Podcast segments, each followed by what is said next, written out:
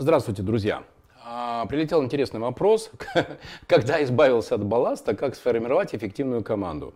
Ну, давайте маленькими шагами. Значит, э, когда вы избавились уже от балласта, и в компании такие зияющие дыры кровавые, только что здесь сидел сотрудник, его уже нет, и все такие шушукаются, и все такие, во, что происходит, и все боятся, э, что вот вы сейчас тоже кого-то из них уволите.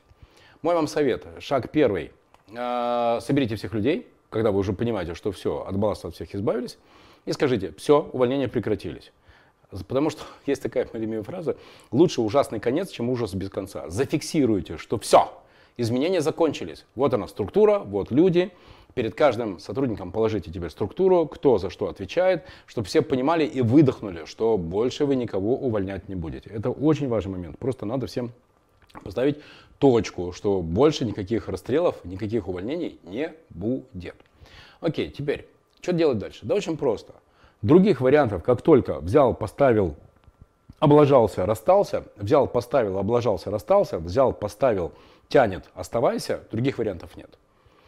Поиск сильных людей, создание этой самой команды мечты – это такая же воронка, это такая же банальная воронка. Другое дело, что испытательный срок не надо, чтобы он длился 3 месяца или 2 месяца. На мой, на, по моему опыту достаточно 3 дня, 5 дней для того, чтобы понять, человек будет работать или не будет работать.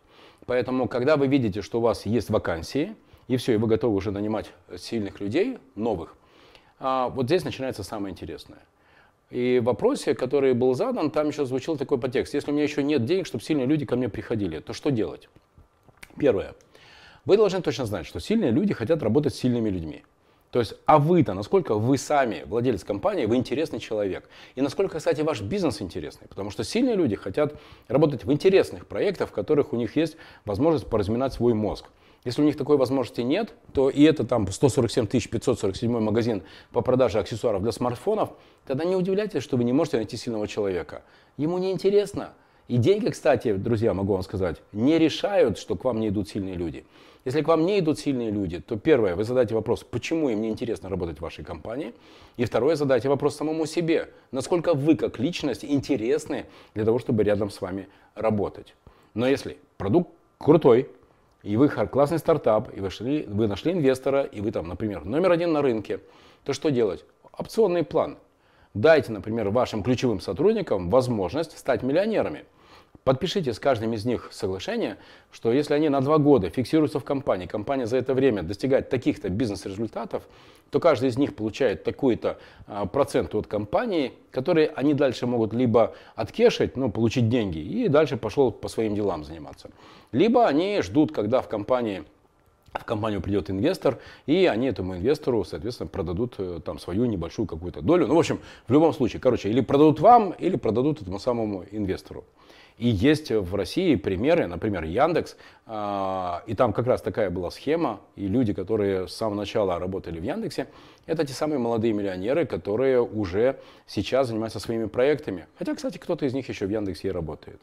Поэтому ответ на ваш вопрос. Если вы делаете интересный проект, если вы интересный владелец, вы интересный работодатель, если вы даете возможность сильным людям реализовывать свои амбиции, не занимайтесь рукосуйничеством, то не деньги являются ключевым фактором а, для того, чтобы они приняли решение о том, идти к вам на работу.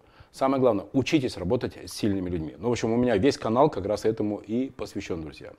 Найдите меня во Фейсбуке, во Вконтакте и в Инстаграме v.marinovich.